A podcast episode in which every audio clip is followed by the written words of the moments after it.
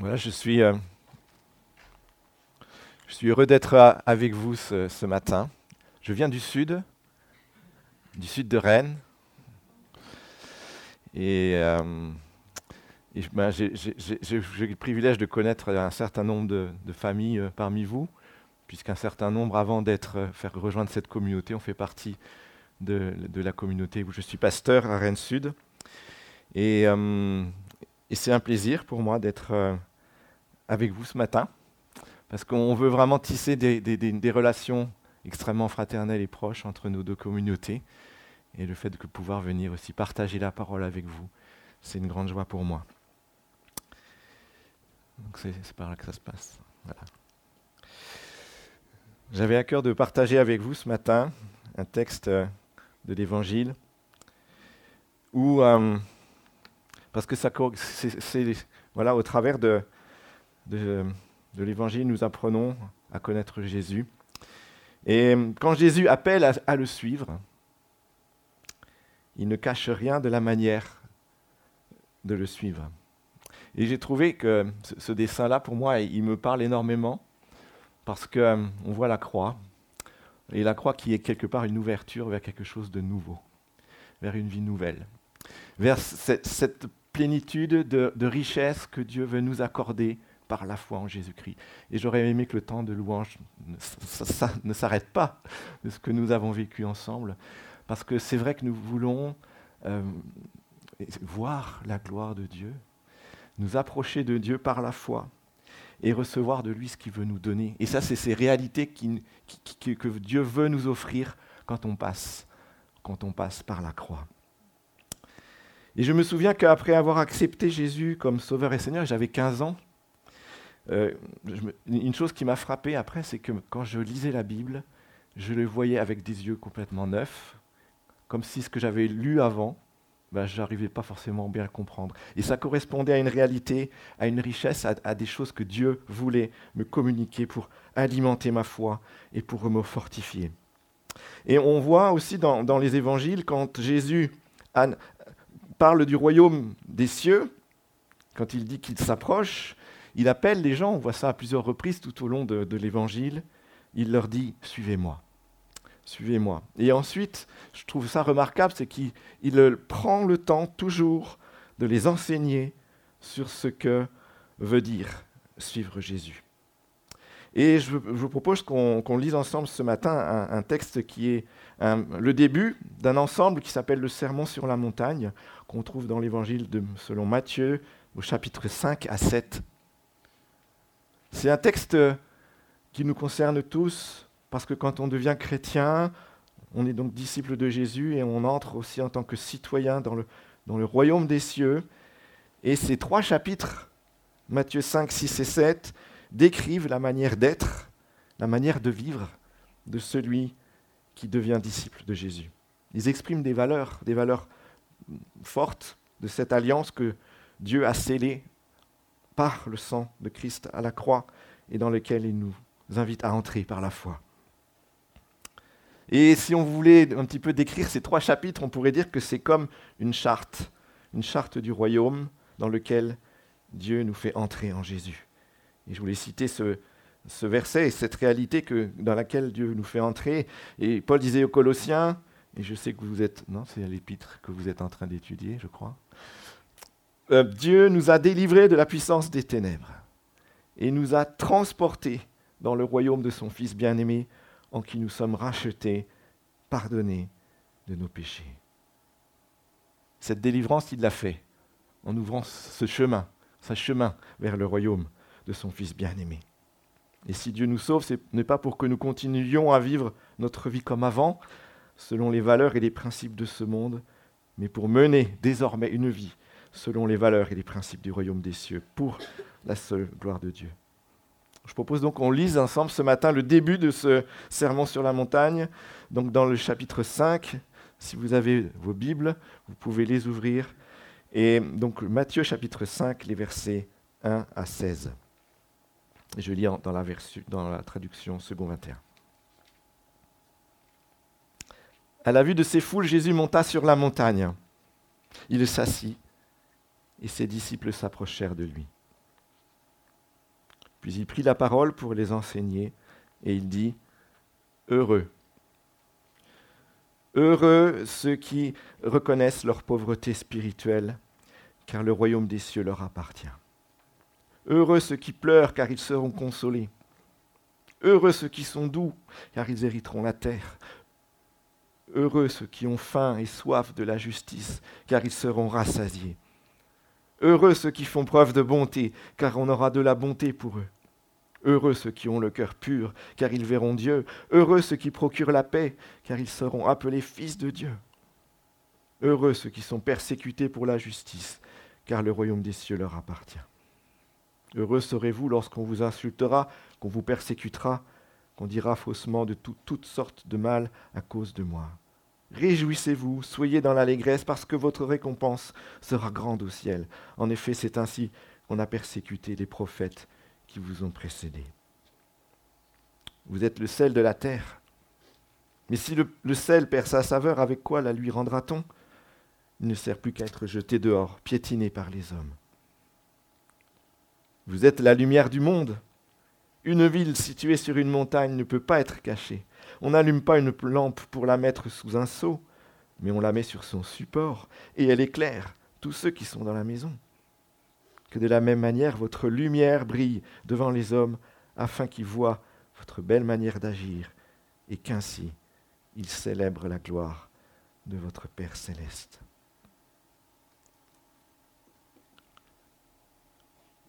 Le sermon sur la montagne commence avec ce qu'on appelle les béatitudes, qui sont au nombre de huit. Au travers de ces béatitudes, Jésus ne dépeint pas huit catégories de personnes, les pauvres, les, ceux qui pleurent, etc. Mais il décrit huit facettes d'une même réalité, celle du disciple de Christ, pour qui le bonheur se trouve dans l'acceptation du salut offert par Dieu et dans sa mise en pratique dans sa vie Et on voit dans ces huit béatitudes, déjà les quatre premières, qui, correspondent à des attitudes profondes, des attitudes de cœur qui, qui marquent notre appartenance au royaume de Dieu. La première, nous la voyons au verset 3. Heureux ceux qui reconnaissent leur pauvreté spirituelle, car le royaume des cieux leur appartient. On a souvent retenu de la Bible heureux les pauvres. Mais ce que dit Jésus là, ce n'est pas les pauvres, ceux qui n'ont pas beaucoup d'argent, pas beaucoup de biens, mais ceux qui se reconnaissent pauvres spirituellement.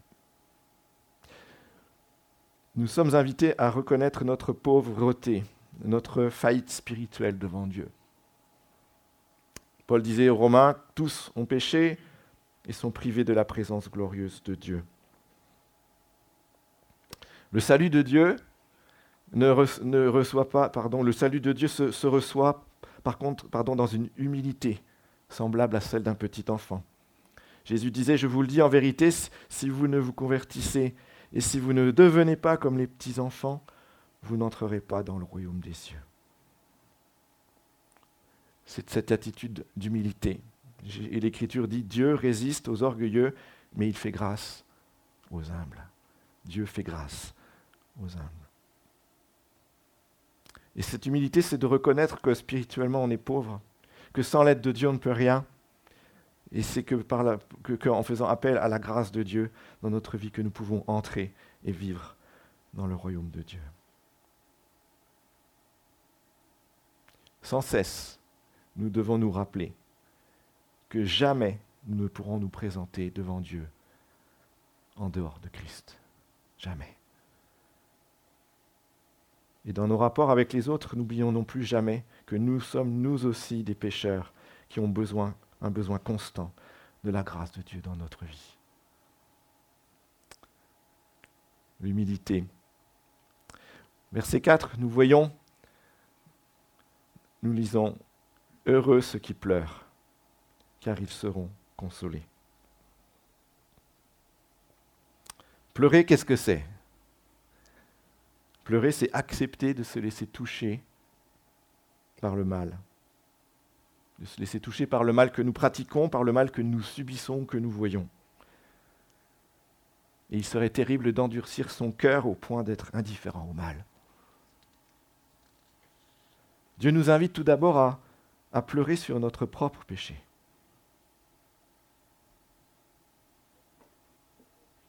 Et on peut se poser la question, quelle est la dernière fois où j'ai pleuré sur mon péché? L'apôtre Paul confessait publiquement en Romains 7, 24, il disait, mais misérable que je suis, qui me livrera de ce corps de mort? Et pourtant, l'apôtre Paul, c'était un grand homme, un homme de Dieu, un homme proche du Seigneur. Mais il, se savait pécheur, et, euh, comme Mick l'a rappelé tout à l'heure, on est, on est tous pécheurs. La grâce de Dieu ne peut se recevoir que s'il se produit en nous une conviction de péché, par l'action du Saint-Esprit. L'apôtre Paul appelle ça la, tristesse selon Dieu. il dit ça dans 2 Corinthiens 7, 10. Il dit la tristesse selon Dieu, qu'est-ce que ça fait? Ça produit la repentance à salut dont on ne se repent jamais, tandis que la tristesse du monde produit la mort. Et c'est la différence entre l'attitude de, de Pierre qui avait renié Jésus qui s'est repenti et que, Jésus a restauré, et de Judas qui a trahi Jésus et qui lui s'est donné la mort de désespoir. Dieu veut nous en faire entrer dans une démarche de repentance pour nous, euh, faire entrer dans la vie nouvelle en lui. Et puis, donc ça c'est par rapport à pleurer par rapport à, notre propre péché. puis je crois que par rapport au monde qui nous entoure, on est invité non pas à juger, mais à pleurer sur le mal qui règne dans le monde. Et ça me faisait penser à ces paroles du psalmiste qui disait Mes yeux répandent des torrents d'eau parce qu'on n'observe point ta loi. Un homme qui avait cette sensibilité de voir autour de lui la tristesse du monde dans lequel il vivait, où on ne respectait pas la loi de Dieu, les, commandements de Dieu. Et il, avait cette attitude-là, mais mes yeux répandent des torrents d'eau. Et je crois qu'on est appelé, nous aussi, à, avoir cette même attitude, cette même compassion. Euh, et Paul disait aussi, il y en a plusieurs qui marchent en ennemis de la croix de Christ, et j'en parle encore en pleurant. Heureux ceux qui pleurent. la promesse de Dieu, c'est la consolation. Notre première consolation vient de notre salut en Jésus, Jésus disait de lui-même, l'Éternel m'a oint pour porter de bonnes nouvelles aux malheureux, m'a envoyé pour guérir ceux qui ont le cœur brisé, pour proclamer aux captifs la liberté, aux prisonniers la délivrance, pour publier une, année de grâce de l'Éternel et pour consoler tous les affligés. En Jésus, nous avons la consolation. Et puis nous avons aussi le Saint-Esprit que Dieu nous donne, qui est le consolateur, envoyé du Père par le Père et le Fils, qui accomplit en nous son œuvre. Et nous avons l'espérance de la consolation finale à la fin des temps. Et je veux lire, citer ce verset d'Apocalypse qui dit L'agneau est au milieu du trône, il les pètera, il les conduira aux sources des eaux de la vie, et Dieu essuiera toute larme de leurs yeux. Dieu essuiera toute larme de leurs yeux. Verset 5. Heureux ceux qui sont doux. L'adjectif qui est utilisé en grec signifie doux, humble, plein d'égards, courtois. Et je crois que c'est quelque chose qui est très lié aussi à la maîtrise de soi. Jésus se définissait comme étant doux et humble de cœur. C'est donc une attitude de cœur qui nous permet d'être attentifs aux autres, d'avoir confiance en Dieu au sein de nos faiblesses d'être capable de, de, renoncer à nous-mêmes, de ne pas chercher à avoir raison, d'avoir cette, cette sérénité dans les circonstances. Se dire que finalement, qu'importe les richesses, les places d'honneur du temps présent, l'héritage de Dieu est pour nous, nous qui sommes doux. Paul pouvait dire qu'il n'avait rien, il dit ça en 2 Corinthiens 6, 10, et pourtant comme il possédait toutes choses. C'est vrai que Paul, matériellement, il n'avait pas grand-chose, mais il avait, de, par sa, vie avec, avec Christ et, et l'espérance qui était liée à sa foi, il possédait toutes choses. Nous avons dans le ciel un héritage dont nous sommes invités à saisir la richesse de la gloire. Ça, c'est Éphésiens 1, 18. Verset 6. Avoir faim et soif de la justice de quelle justice s'agit-il? Il s'agit tout d'abord de la justice de Dieu, celle qui nous concerne. Je pense qu'on peut, on a peut-être tous en nous, en nous ce désir d'être juste devant Dieu, de pratiquer ce qui est juste à ses yeux. Et c'est une bonne chose. Nous savons que nous sommes déclarés justes par la foi. Et que c'est par reconnaissance et par amour que nous pouvons ensuite chercher à plaire à Dieu. Et puis il y a cette justice humaine à laquelle nous sommes aussi invités à aspirer, même, au milieu de ce monde qui est particulièrement injuste. il y a cette aspiration que, Pierre décrit dans sa deuxième lettre, où il dit Nous attendons, selon la promesse de Dieu, de nouveaux cieux et nouvelles terres où la justice habitera.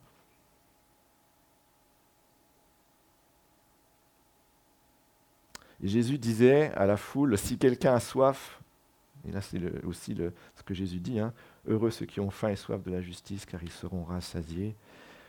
Si quelqu'un a soif, qu'il vienne à moi, qu'il boive. Et le proverbe 28-25 dit, celui qui se confie en l'Éternel, il est quoi? Il est rassasié. Rassasié. Alors on est invité à placer notre confiance en Dieu parce que nous savons que la justice de Dieu à notre égard a été pleinement satisfaite par la mort de Jésus sur la croix et qu'il a préparé aussi pour nous des œuvres bonnes afin que nous les pratiquions. Et nous savons également qu'il jugera le monde en toute justice à la fin des temps. Ça, c'est les quatre premières béatitudes. Les quatre suivantes, elles découlent peut-être des quatre premières et elles marquent notre appartenance au royaume de Dieu. Faire preuve de bonté, verset 7. Heureux ceux qui font preuve de bonté, car on aura de la bonté pour eux. L'opposé d'être indifférent. Il s'agit d'exprimer de la compassion envers ceux qui, sont dans le besoin, dans la souffrance, dans la misère. Et je pensais à ce verset du prophète Ésaïe qui, qui invitait à cette générosité quand il disait Mais partage ton pain avec celui qui a faim, fais entrer dans ta maison les malheureux sans asile, si tu vois un homme nu, couvre-le, ne te détourne pas de ton semblable. Et aussi, Ésaïe parlait de, quelque part de, de récompense. Hein. Il dit, mais si tu donnes de ta propre subsistance à celui qui a faim, si tu rassasies la main mendigeante, alors ta lumière se lèvera sur l'obscurité et tes ténèbres seront comme le midi. Heureux ceux qui font preuve de bonté. Verset 8. Heureux ceux qui ont le cœur pur, car ils verront Dieu. Avoir le cœur pur, c'est être quelqu'un de droit, sans détour, secret. Quelqu'un de vrai, c'est quelqu'un qui n'a rien à cacher, quelqu'un qui a des motivations saines, pour reprendre une expression de la parole de Dieu, qui n'a pas à rougir quand il se présentera devant ton Dieu. C'est ce que Paul disait à Timothée. Devant son Dieu. Le contraire, c'est quoi? C'est quelqu'un de manipulateur, de trompeur, d'hypocrite. Car qui pourrait se présenter devant Dieu? Le psaume 24 dit, mais qui pourrait monter à la montagne de l'Éternel, qui s'élèvera jusqu'à son, son lieu saint Celui qui a les mains innocentes et le cœur pur, celui qui ne livre pas son âme au mensonge et qui ne jure pas pour tromper. Et tout ça, c'est possible en Christ, en Christ seul. La lettre aux Hébreux nous, disait, nous dit ceci, frères et sœurs, nous avons, par le sang de Jésus, l'assurance d'un libre accès à la présence de Dieu. Cette route nouvelle et vivante, il l'a inaugurée pour nous, au travers du voile, c'est-à-dire de son propre corps. Approchons-nous donc avec un cœur sincère une fois, inébranlable, le cœur purifié d'une mauvaise conscience, le corps lavé d'une eau pure. Heureux ceux qui procurent la paix, verset 9, car ils seront appelés fils de Dieu.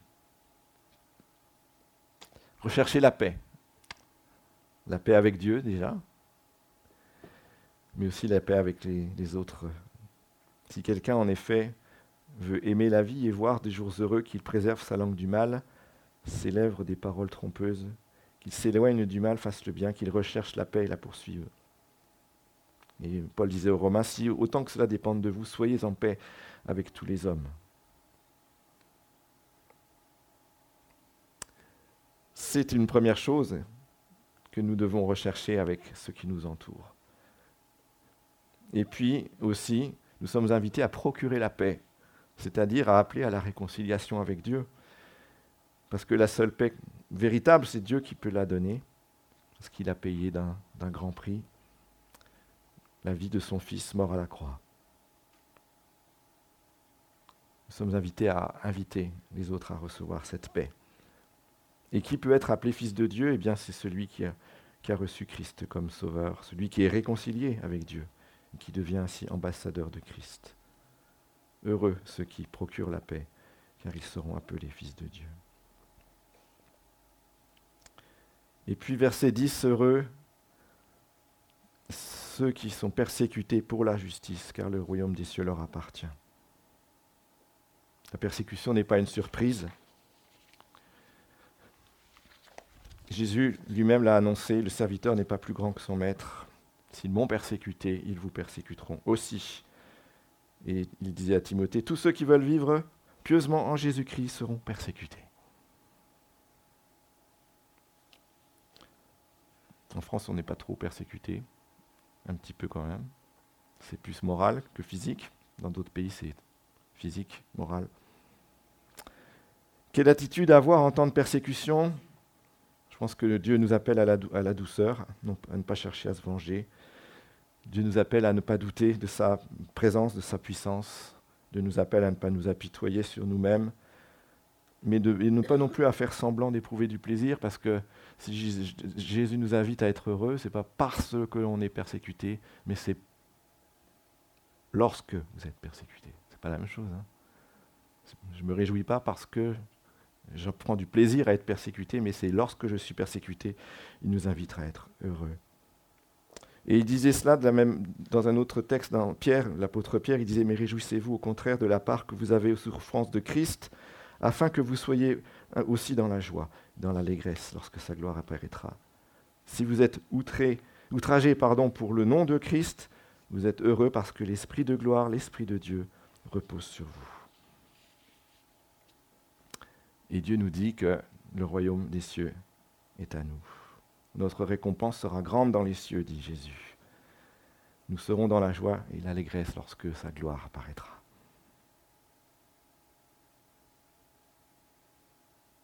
Cette attitude que Dieu attend de ses enfants a pour but toujours de manifester sa gloire aux yeux du monde. Et c'est pour ça que j'ai voulu associer en plus des béatitudes les versets qui suivent qui, nous rappelle le rôle que nous avons, que Dieu nous, confie dans ce monde.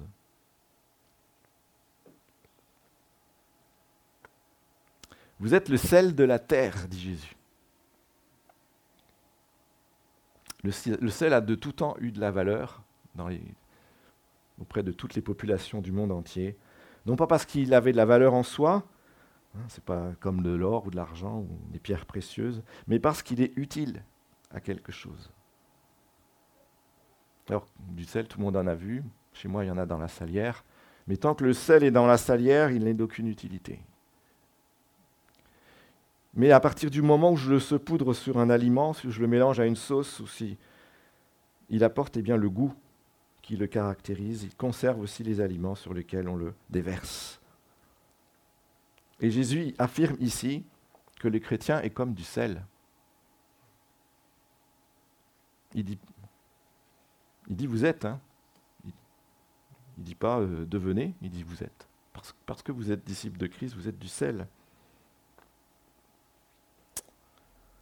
En tant qu'enfant de Dieu, le chrétien a un pouvoir salant et un pouvoir conservateur. Dieu nous a placés dans le monde qui nous entoure pour être une bénédiction pour le monde. C'est le rôle qu'aurait dû jouer le peuple, euh, le peuple juif, le peuple d'Israël.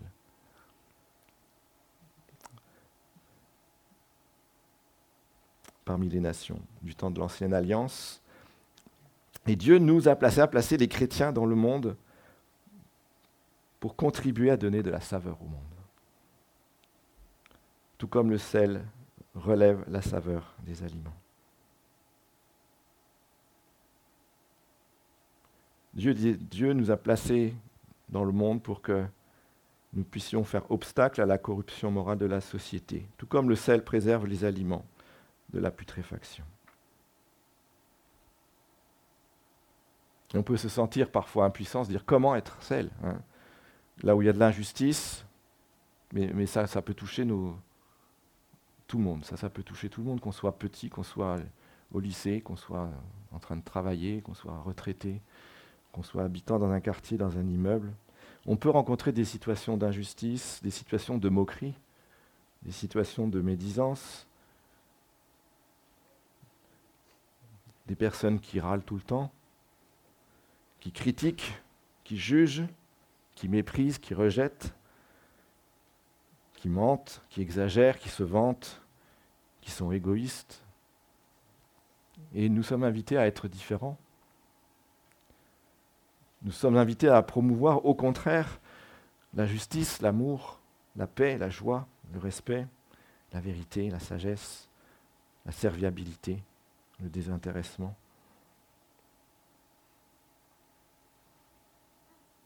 Mais que faire quand on est à la pause café et puis qu'on est en train de critiquer le chef hein? Est-ce qu'on contribue à, la, à l'ambiance ou est-ce qu'on se démarque en je ne sais pas quoi faisant hein, Mais que faire? C'est là où on peut jouer un rôle, par exemple, important. Jésus met en garde ses disciples contre la perte possible de la saveur.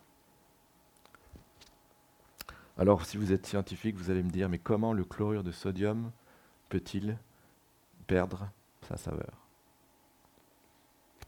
Parce que c'est lié à son identité. Effectivement, mais quand on parle à, l'époque de Jésus, quand on utilisait du sel, donc, voilà, le sel qu'on utilisait, c'était un mélange de, chlore de sodium et d'autres sels. Et, et avec l'humidité, le chlore de sodium était le premier à, à, se dissoudre, à fondre, et il restait d'autres matières qui n'avaient plus cette saveur.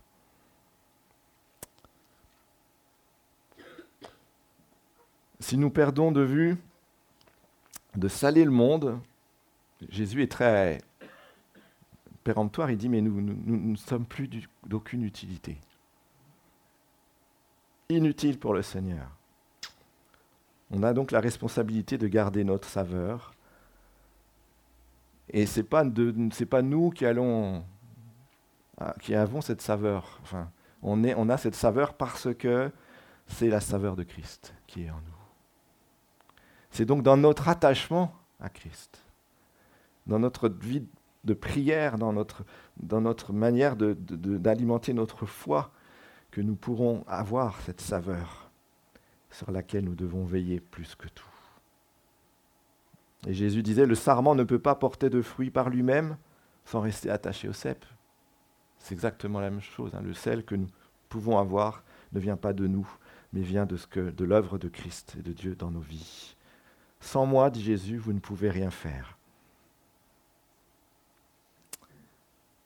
Le sel de la terre. Et puis Jésus termine en disant, vous êtes la lumière du monde. C'est prétentieux, hein qui, pourrait se lever aujourd'hui et dire, moi, je suis la lumière du monde? Jésus peut le dire. Moi, si je le disais, vous me diriez, oh, oh Vincent, euh, ça va, hein Et pourtant, Jésus l'affirme. Parce que tu es mon enfant, enfant de Dieu, tu es disciple de Christ, tu es la lumière du monde le monde dans lequel nous vivons est un monde d'obscurité spirituelle. Et je l'ai rappelé dans le texte que nous avons lu de Colossiens tout à l'heure, on n'appartient plus à ces ténèbres en tant que chrétien.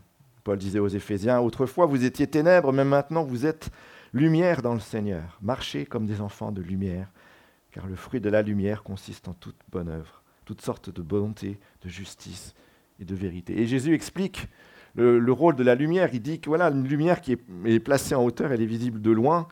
Euh, quand on la met sur son support, elle éclaire dans la maison euh, toute personne qui est dans la pièce. Quelque part, dès qu'on allume une lumière, elle chasse l'obscurité. Elle sert de guide pour les bateaux dans la nuit, euh, la lumière des phares. Et la lumière a, cette propriété de, finalement de montrer les choses dans la réalité qu'elles sont. on peut parfois se leurrer sur certaines choses quand on n'est pas éclairé, mais la, vérité des choses apparaît à la lumière. Le message de l'Évangile, c'est donc à la fois une mauvaise nouvelle et une bonne nouvelle parce que l'éclairage de Dieu sur notre propre vie est d'abord quelque chose de négatif parce qu'il dévoile notre péché. Mais c'est aussi quelque chose d'extrêmement positif parce qu'il nous offre sa grâce et son pardon et une vie nouvelle avec lui. c'est Jésus qui est la lumière du monde, c'est lui qui brille dans l'obscurité, et Jésus a transmis le flambeau à ses disciples. On est des porteurs de flambeaux. Le verset 16 nous dit votre, que votre lumière brille devant les hommes. On ne brille pas de nous, de ce qu'on est nous, on brille par délégation, parce que, euh, et tout comme la lune qui nous éclaire, c'était la pleine lune il n'y a pas longtemps, la, lumière qui vient de la lune, c'est pas la lumière, la lune en elle-même, elle n'émet pas de lumière, elle reflète la lumière du soleil. De la même manière, les disciples de Jésus doivent refléter la lumière de Christ. Que, euh, qu'il voit, hein, c'est ce que Jésus dit au verset 16, qu'il voit votre belle manière d'agir. Ça veut dire que notre manière d'agir dans le monde, les œuvres que Dieu a préparées d'avance afin qu'on les pratique, sont un signe que Dieu veut donner à ceux qui ne connaissent pas Dieu, pour qu'ils se posent des questions sur qui est Dieu et pourquoi est-ce qu'on agit de telle manière, et puis qu'ils puissent trouver Dieu aussi au travers de, de notre propre attitude. Et il termine en disant qu'il célèbre ainsi la gloire de votre Père céleste. Et Jésus disait, si vous portez beaucoup de fruits, c'est ainsi que mon Père sera glorifié.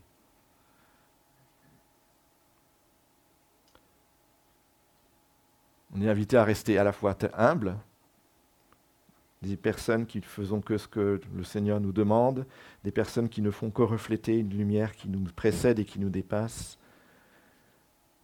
Mais on est invité à être ces, ouvriers au service de Dieu. Et quand on regarde aussi à notre propre chemin, qu'on a pu, euh, notre propre chemin spirituel, moi je me, suis rendu, je me rends compte que Dieu a placé sur ma route des personnes, un tas de personnes qui m'ont parlé de Dieu, qui m'ont invité à lire la Bible, qui m'ont invité à découvrir le Dieu en qui ils croyaient, qui m'ont invité à découvrir Jésus comme Sauveur et Seigneur. Dieu a placé sur notre route des personnes pour nous aider, pour nous amener au pied de la croix, et Dieu veut aussi nous utiliser pour amener d'autres personnes à accéder à son royaume, à être sauvés, à être rachetés. Charles Spurgeon disait, on ne plaît pas à Dieu parce, ce qu'on fait pour lui, mais en, reconnaissance, en reconnaissant pardon, ce qu'il a fait pour nous.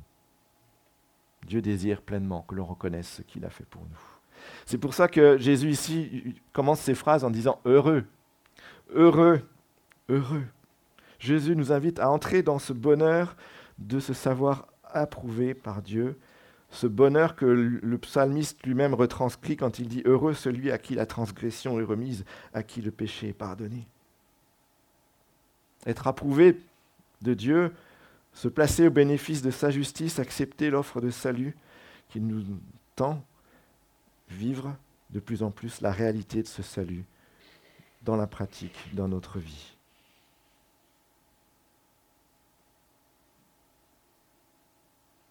Pierre disait, par sa puissance, Dieu nous a donné tout ce qu'il faut pour vivre dans l'attachement au Seigneur, en nous faisant connaître celui qui nous a appelés par la manifestation de sa propre gloire et l'intervention de sa force. Dieu nous a donné tout ce qu'il faut pour vivre dans l'attachement au Seigneur. C'est une promesse extraordinaire pour nous, aujourd'hui. On est invité, donc, par le Seigneur lui-même à l'humilité, à la sensibilité, à la douceur, à la justice, à la bonté, à la pureté, à la paix, à supporter la, persécution. Et je dirais tout ça, c'est à l'image de Christ. Et cela, c'est Dieu lui-même qui veut le produire en nous par l'action de son esprit. Ça me fait penser étrangement aussi au texte de Galates 5.22 qui mentionne le fruit de l'esprit dans la vie du chrétien, où il mentionne l'amour, la paix, la joie, la patience, la bonté, la bienveillance, la foi, la douceur, la maîtrise de soi. C'est dans la même veine complètement. C'est une, une, manière différente de l'exprimer, mais on voit bien que ce n'est pas quelque chose qu'on doit produire en nous, mais c'est quelque chose qu'on doit laisser Dieu produire en nous. Et plus nous serons conscients de notre pauvreté, plus nous serons humbles, plus nous serons sensibles aux besoins de l'autre. Et je trouve que l'humilité amène à la bonté. Plus nous, saurons pleurer sur nos péchés, plus nous désirerons vivre dans la pureté. Sensibilité au péché nous amène à la pureté. Plus nous aurons une, calme confiance en Dieu, plus nous pourrons procurer la paix.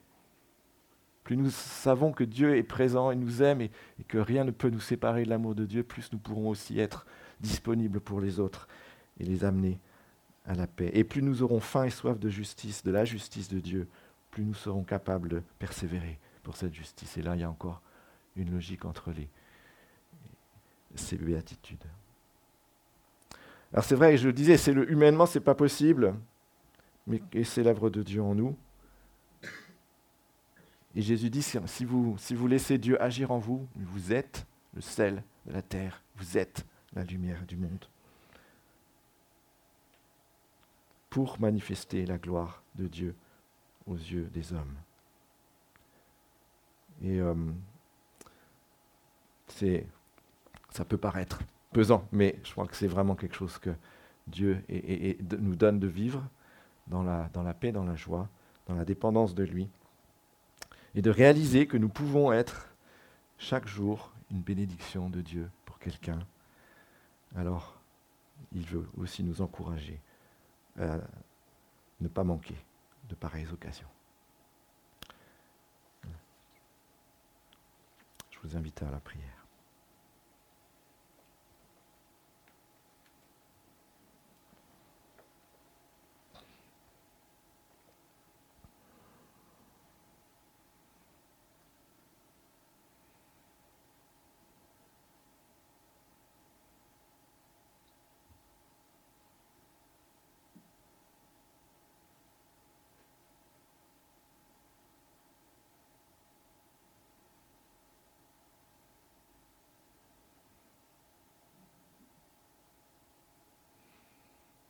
Père éternel,